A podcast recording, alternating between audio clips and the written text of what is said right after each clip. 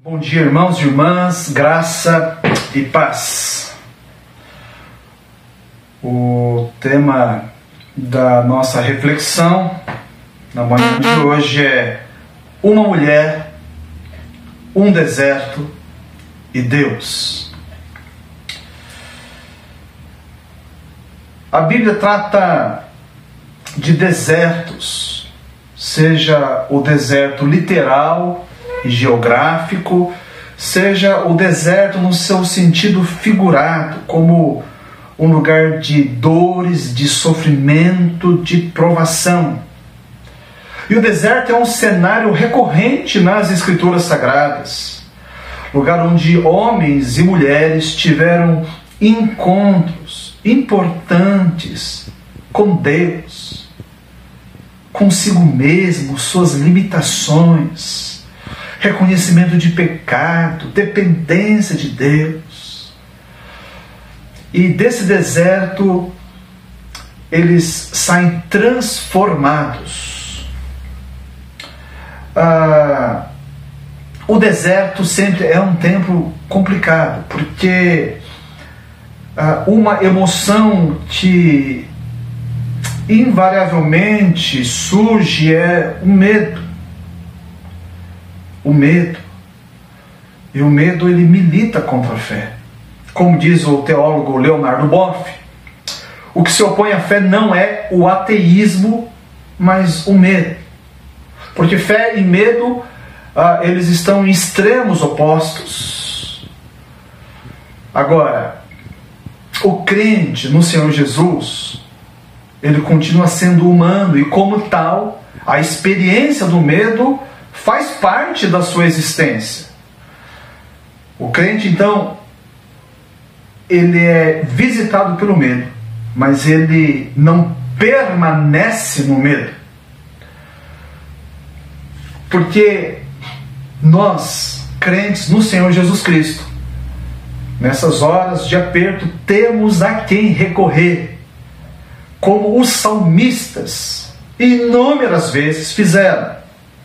Alguns exemplos. Salmo 90, versículo 1. Senhor, tu és o nosso refúgio sempre de geração em geração. Salmo 91, versos 1 e 2. Aquele que habita no abrigo do Altíssimo e descansa à sombra do Todo-Poderoso, pode dizer ao Senhor: Tu és o meu refúgio e a minha fortaleza, o meu Deus em quem confio. Salmo 121, 1. Levanto os meus olhos para os montes e pergunto: de onde me vem o socorro? Veja bem, irmãos, o que, que ele está falando aqui, esses homens de Deus? Ele está falando de refúgio. Ele fala aqui de, de uh, esconderijo, né, de abrigo, de socorro.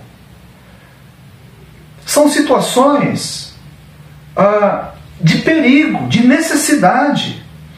Então, um mito que, que, se você ainda não eliminou da sua vida, você precisa fazê-lo, é que uma vida cristã piedosa não nos ah, exime de passar por momentos de aperto, por desertos e vales.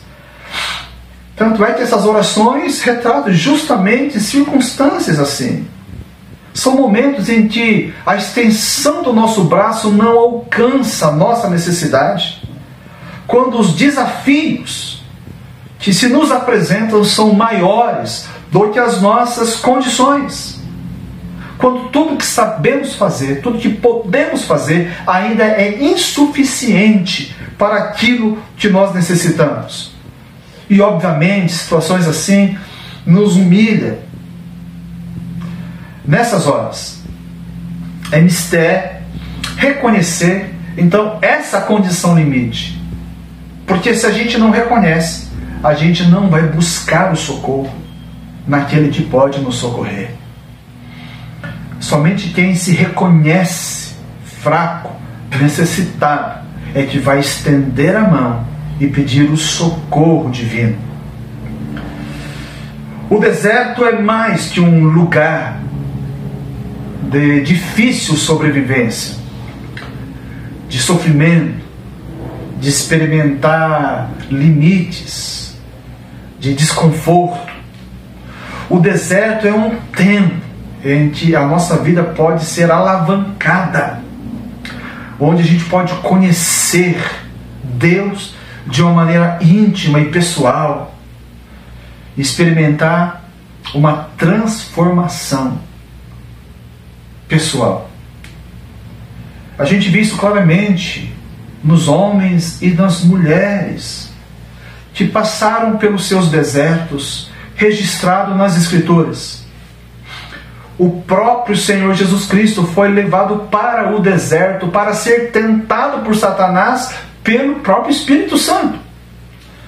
José foi vendido à traição pelos seus próprios irmãos para os ismaelitas e passou então a viver um deserto existencial. Daniel e os seus três amigos, Sadraque, Mesaque e Abednego, foram levados para o cativeiro babilônico e viveram o deserto do desterro. E ainda temos Moisés, que fugiu por conta própria, com medo de Faraó, foi para o deserto de Midian e lá permaneceu 40 anos. Davi fugiu para o deserto de Judá não uma vez. O deserto de Jonas, vejam só, se deu no meio do mar. Começou numa tempestade dentro do barco e terminou na barriga do grande peixe. Todos tiveram em comum o fato de terem saído transformados do deserto. O deserto tem isso, ele consegue lapidar as nossas vidas. O deserto transforma.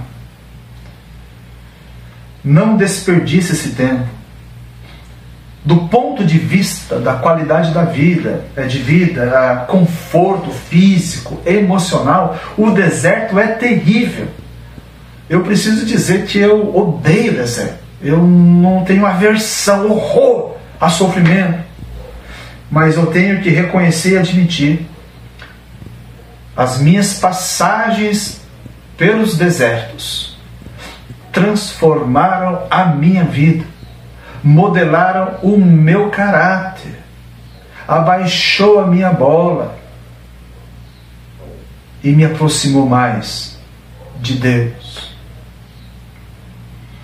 José é um bom exemplo de alguém que soube atravessar o deserto, enfrentar o deserto e sair melhorado. O deserto foi o cadinho de Deus que o purificou ele foi vendido pelos seus irmãos.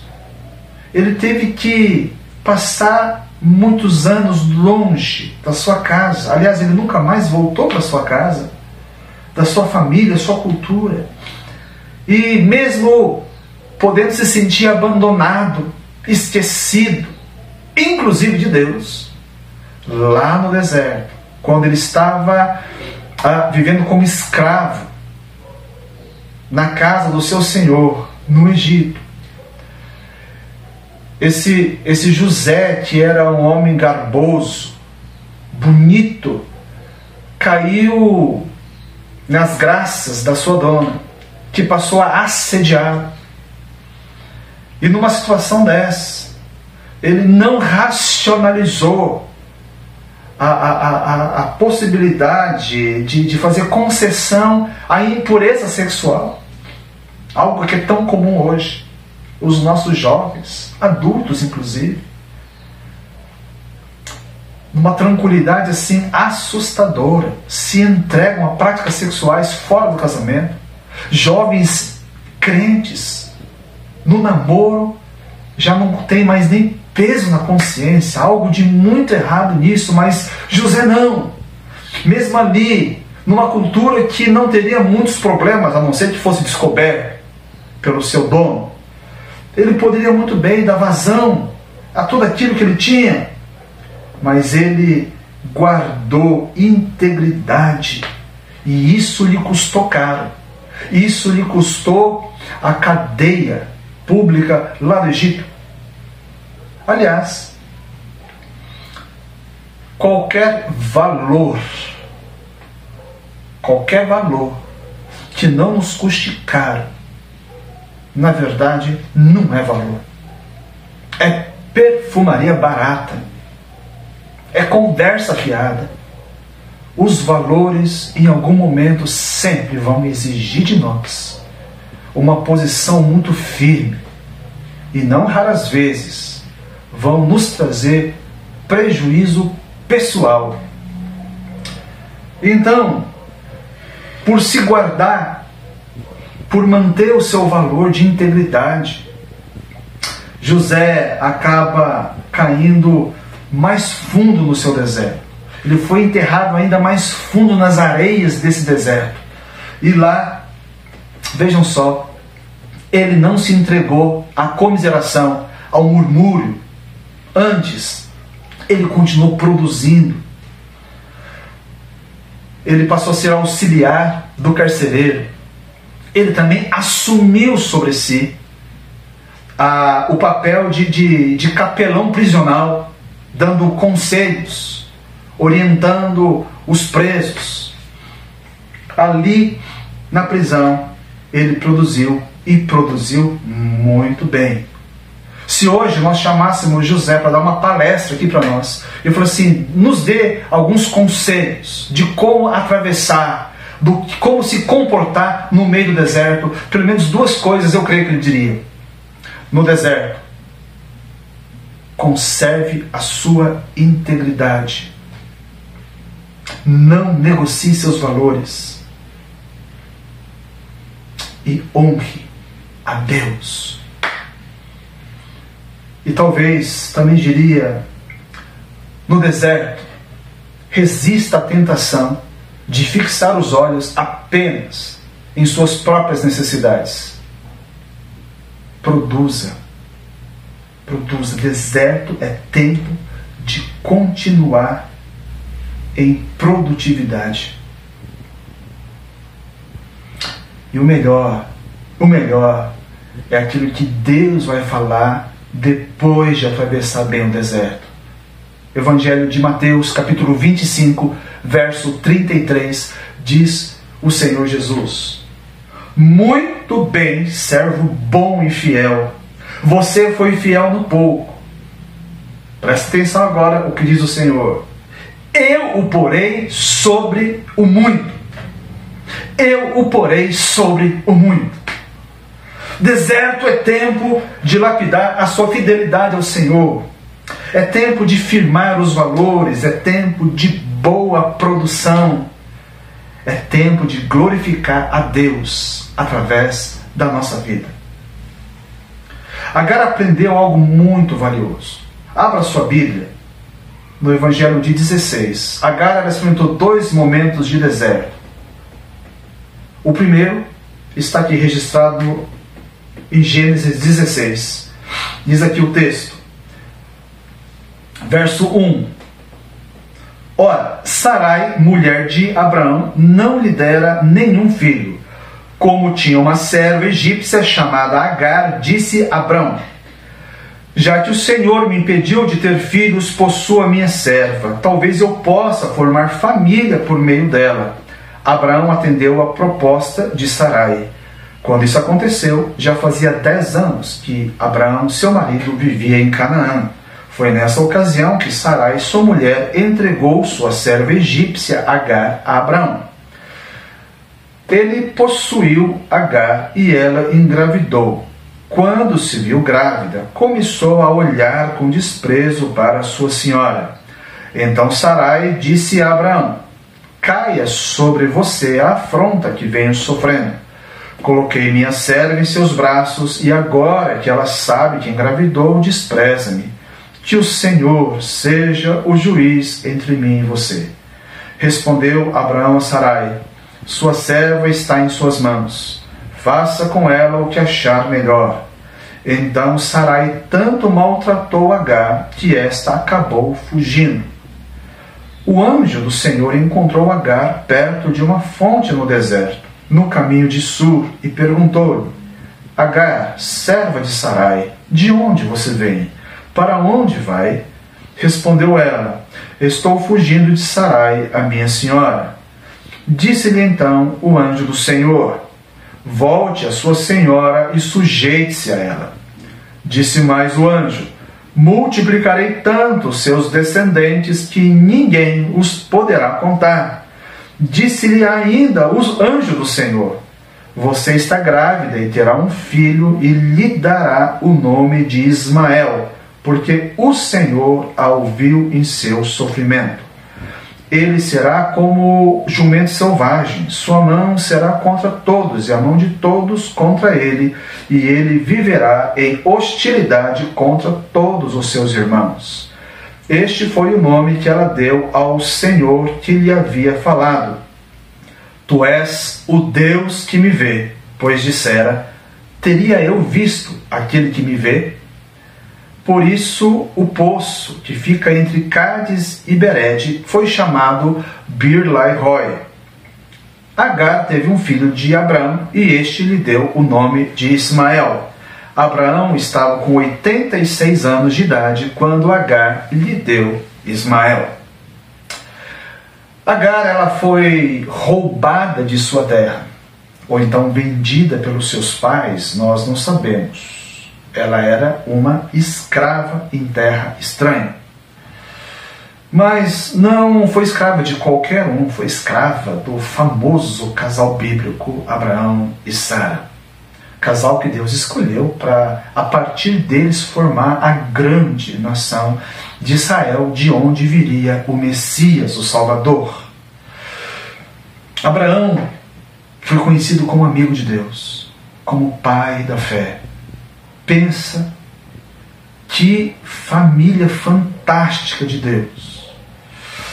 Como seria servir ou trabalhar para uma família desse naipe? Talvez você pense, nossa, seria uma benção. Agar vivia com eles e ela não concorda com isso. Ela foi serva particular, escrava particular da, da Sara, Sara, uma, uma senhora crente, no entanto, estéril e frustrada por causa disso. Depois de inúmeras tentativas de ter um filho e não conseguindo, ela resolve entregar a sua escrava para ter relações com seu marido, para a partir disso gerar descendência a Abraão. Ah, que situação dessa mulher? Roubada de sua terra, sem pátria, sem a sua, seu povo, sem a sua família, uh, usada e abusada. Quanta dor! Tudo isso infligido por uma família de servos de Deus.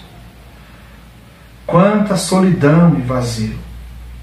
E depois que engravida, a sua dona é tomada de raiva, não aguenta e começa a maltratá-la ao ponto dela dela mesma não aguentar mais. A carne fica tão cheia daquilo, daquilo tudo e resolve ir para o deserto. Agora,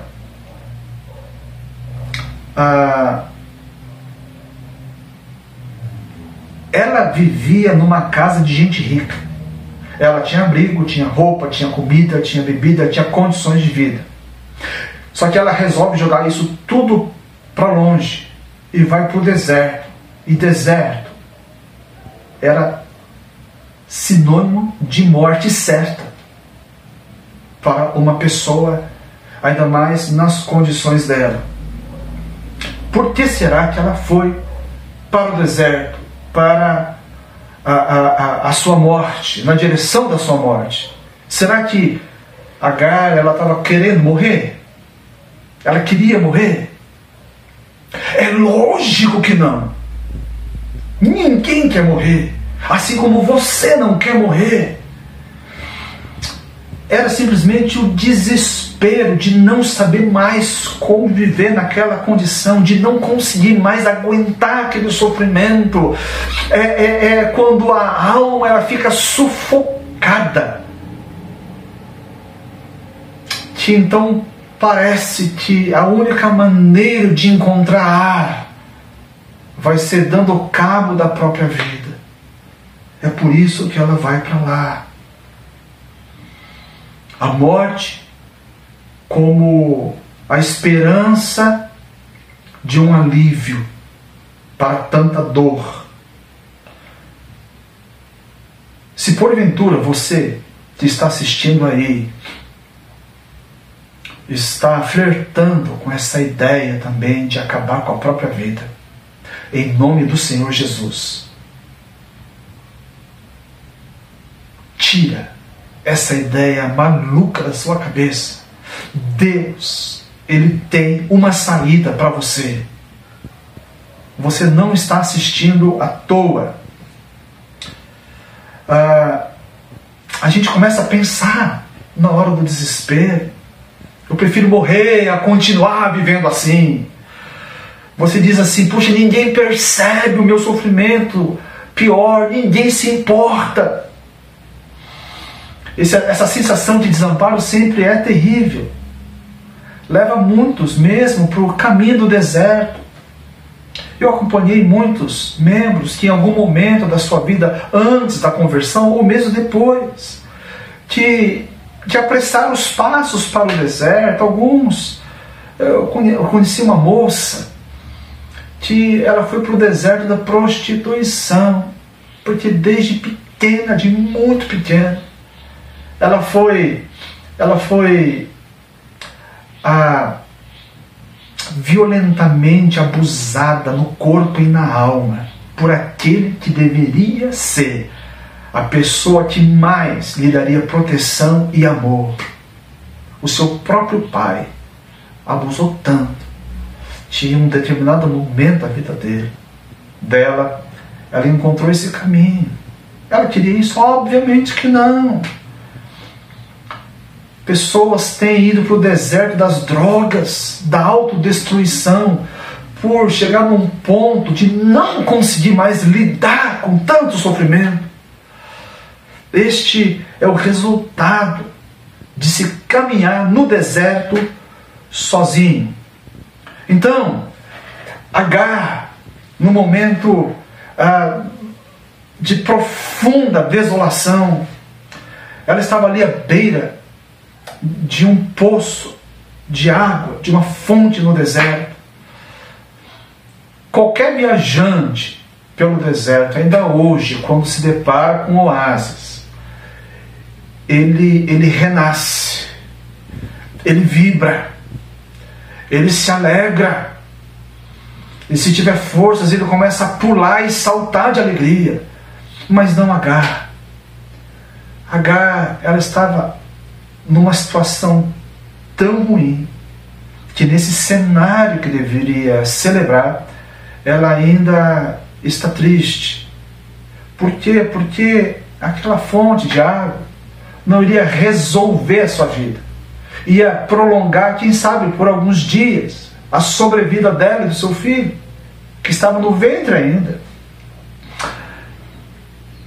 Mas ali, nesse cenário de, de morte para Agar, o anjo do Senhor lhe aparece.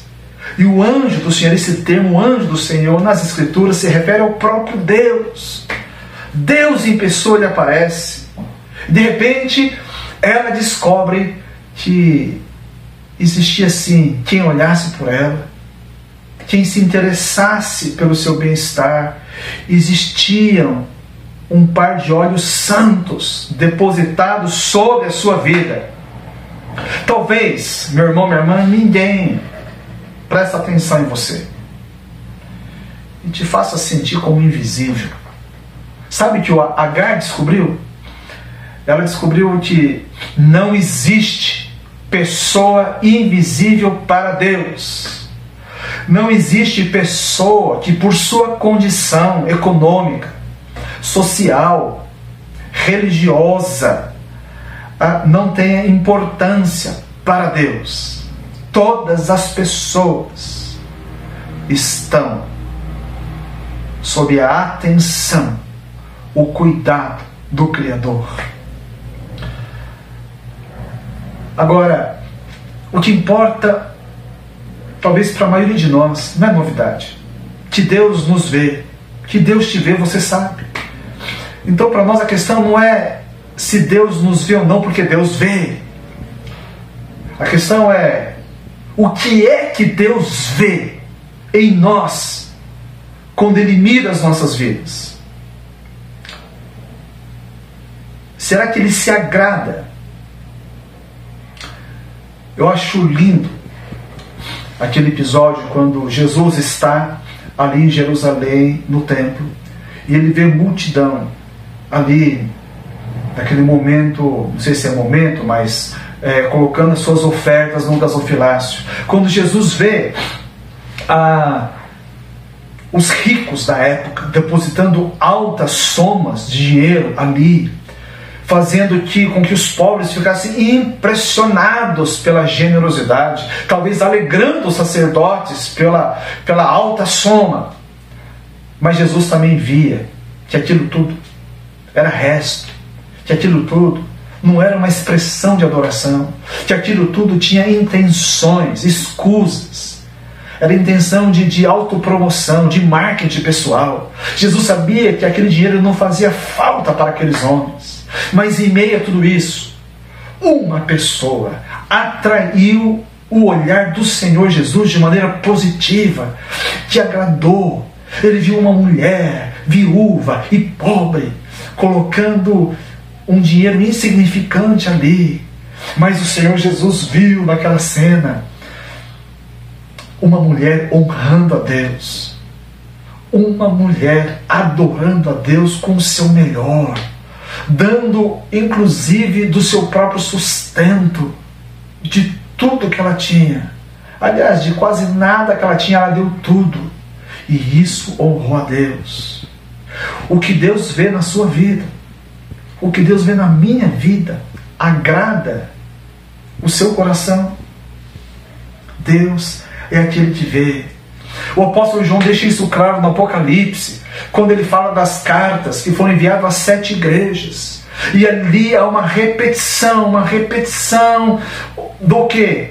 Da verdade que Deus vê, porque ele vê, ele conhece. E olha só as expressões que ele usa no capítulo 2 e no capítulo 3 de Apocalipse para as sete igrejas. Olha, eu conheço as suas obras, eu conheço as suas aflições e a sua pobreza. Eu sei onde você vive, eu conheço as suas obras, o seu amor, a sua fé, o seu serviço e a sua perseverança. Eu conheço as suas obras, você tem fama de estar vivo, mas está morto. Eu conheço as suas obras, e eis que coloquei diante de você uma porta aberta que ninguém pode fechar. E conheço as suas obras. Sei que você não é frio e nem quente. Percebe, irmão? Porque Deus vê, Deus conhece. Deus te vê, por isso Deus te conhece e Ele sabe as coisas que acontecem com você. E esse entendimento, ele pode produzir dois sentimentos antagônicos. Aqueles que estão vivendo em rebelião direta contra Deus, vivendo em pecado, vivendo fora do propósito de Deus, esse conhecimento deve gerar temor e queira Deus arrependimento. Mas para aqueles que andando com Deus, estão no meio do deserto, essa verdade deve gerar paz e esperança, deve gerar uma tranquilidade em saber que Deus está te vendo no meio do seu deserto. Ele conhece a sua dor, ele entende seu sofrimento e ele há de fazer alguma coisa disso tudo. Deus te vê, Deus te vê. Agar, aproximadamente 17 anos depois daquele primeiro encontro, naquele poço, ela tem o seu segundo momento de deserto. Abra sua Bíblia no capítulo 21, do verso 9 em diante. Gênesis 21, 9 em diante, diz aqui a palavra de Deus. Ora, Sara, porém, viu que o filho que Agar, a egípcia, dera a Abraão, estava rindo de Isaac. E disse a Abraão: Livre-se daquela escrava e do seu filho, porque ela jamais será herdeiro com o meu filho Isaac. Isso perturbou demais Abraão, pois envolvia um filho seu. Mas Deus lhe disse: Não se perturbe por causa do menino e da escrava, atenda tudo o que Sara lhe pedir, porque será por meio de Isaac que a sua descendência há de ser considerada. Mas também do filho da escrava faria um povo, afinal ele é seu descendente. Na manhã seguinte, Abraão pegou alguns pães e uma vasilha de couro cheio d'água, entregou-os a Agar e, tendo-os colocado nos ombros dela, despediu-a com o menino. Ela se pôs a caminho e ficou vagando pelo deserto de Bérseba. Quando acabou a água da vasilha, ela deixou o menino debaixo de um arbusto e foi sentar-se perto dali, à distância de um tiro de flecha, porque pensou: não posso ver o menino morrer. Sentada ali perto, começou a chorar. Deus ouviu o choro do menino e o anjo de Deus do céu chamou Agar e lhe disse: O que aflige Agar? Não tenha medo Deus ouviu o menino chorar lá onde você o deixou. Levante o menino e tome-o pela mão, porque dele farei um grande povo. Então Deus lhe abriu os olhos e ela viu uma fonte. Foi até lá, encheu de água a vasilha e deu de beber ao menino. Deus estava com o menino. Ele cresceu, viveu no deserto e tornou-se flecheiro vivia no deserto de Parã e sua mãe conseguiu-lhe uma mulher da terra do Egito.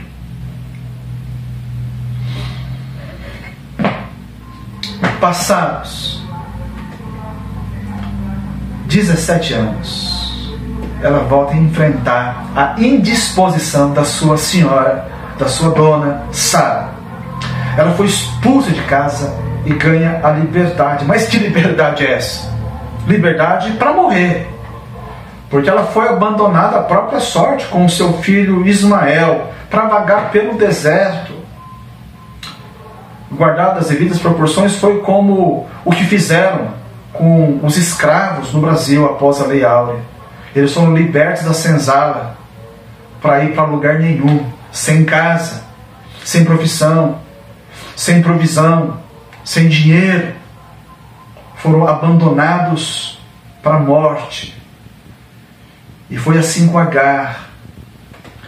Muito cruel, porque Abraão lhe devia lealdade, era seu marido. Está certo que o texto diz que o próprio Deus, o próprio Deus autoriza Abraão a fazer isso. Mas do ponto de vista de Agar, no meio do seu deserto de sofrimento, aquilo foi cruel demais, porque o seu filho era filho daquele homem rico e agora ela teria que morrer no deserto. Agar, nessa situação, quando a água acaba, quando a, a esperança acaba, ela não tem o que fazer a não ser ficar longe do seu filho, para não vê-lo sofrendo a agonia da morte. E ela mesma vai para um canto chorar a sua dor. Deus, que um dia a viu, 17 anos atrás, ao lado daquele poço, estava vendo ela também nesse deserto de morte. A necessidade era urgente. Eles precisavam de água mas estava no meio deserto. E deserto não é lugar para água. Deserto não é onde se costuma encontrar água. Só que no deserto, que para ela não tinha água, tinha a presença de Deus. Podemos estar no deserto, Mas se Deus está conosco ali, nós podemos enfrentar. Alguma coisa vai acontecer. E então o Deus que estava no deserto, vendo Agar Ismael, não faz com que uma rocha comece a verter águas, como faria posteriormente com Moisés. Deus também não manda um anjo com água, como viria a fazer posteriormente com Elias. Deus fez algo aparentemente simples, mas que foi decisivo para a salvação de Agar e Ismael. Deus simplesmente abre os olhos de Agar para que ela pudesse ver. Vejam só, Deus vê tudo. Deus vê todas as coisas. Deus conhece todas as coisas. Mas nessa ocasião, algo a mais acontece. Não apenas Deus via Agar no meio do seu sofrimento. Agar viu a Deus a vê. Ela teve a sua epifania no meio do deserto. Naquele dia, não era mais o Deus de Abraão. A partir daquele dia, ela descobriu que era o Deus que havia, o Deus que se importava com ela, o Deus que se importava com seu filho, era o Deus que estava presente por ela, por causa dela. A partir desse dia, ela descobriu que tinha um Deus. Veja que o texto aqui não diz que Deus fez brotar a água no meio do deserto. O poço já estava lá. O milagre foi fazer Agar ver o poço para que a vida voltasse a ser possível.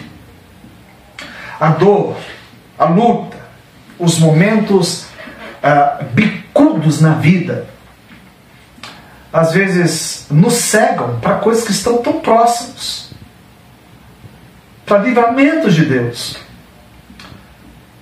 O crente, a crente no Senhor Jesus Cristo, enfrenta tudo isso também.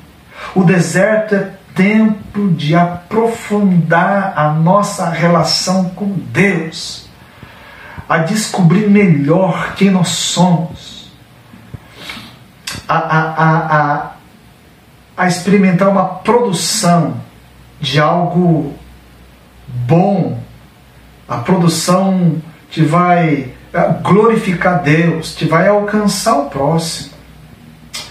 Queridos, diante disso tudo,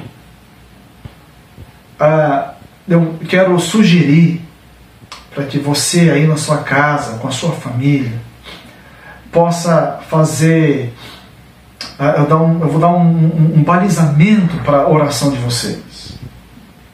Ore para que Deus abra os seus olhos para saídas, sabe, que estão tão perto, mas que o desespero, a ansiedade, muitas vezes cegam seus olhos. Eh, eu também estaria orando por isso, Aliás, essa semana eu tenho orado exatamente por isso, nome por nome, cada membro da nossa igreja. Que Deus te ajude a enxergar para além das suas convicções, dos seus paradigmas, que você abraça é, com tanta força e às vezes não consegue enxergar fora. Algo novo que Deus tem. Que Deus te deu uma luz uma, uma criatividade para saber lidar com esse momento. E talvez essa luz vai apontar para um caminho totalmente novo, diferente, para você trilhar. Agora, como povo de Deus, temos que pensar na nação, aliás, pensar no mundo que está vivendo essa tragédia dessa pandemia. Vamos orar, irmãos pelos pesquisadores, os cientistas, para que Deus ilumine a mente desses homens, dessas mulheres, de modo que eles consigam desenvolver um, um medicamento para tratar esses que estão sofrendo. Eles consigam desenvolver uma vacina para imunizar a população do Brasil e do mundo. Vamos orar também pelas nossas autoridades, para que não seja um momento de guerra entre eles, mas as forças, o interesse, é, é, tudo possa convergir para decisões que vão ser as melhores para a nossa nação. Talvez de maneira especial os mais pobres do nosso país, que são sempre os primeiros e os que mais sofrem nessas horas. Que Deus nos ajude. A propósito desse cenário, é só para lembrá-los que talvez um outro nome que a gente poderia dar para deserto seja oficina, como aqui na minha oficina. E quando a gente está na oficina de Deus, o carpinteiro é o Senhor Jesus Cristo. Permita que Ele modere a sua vida, que Ele apare as arestas, que Ele passe a sua lixa para nos transformar em instrumentos para a glória de Deus. Deus os abençoe.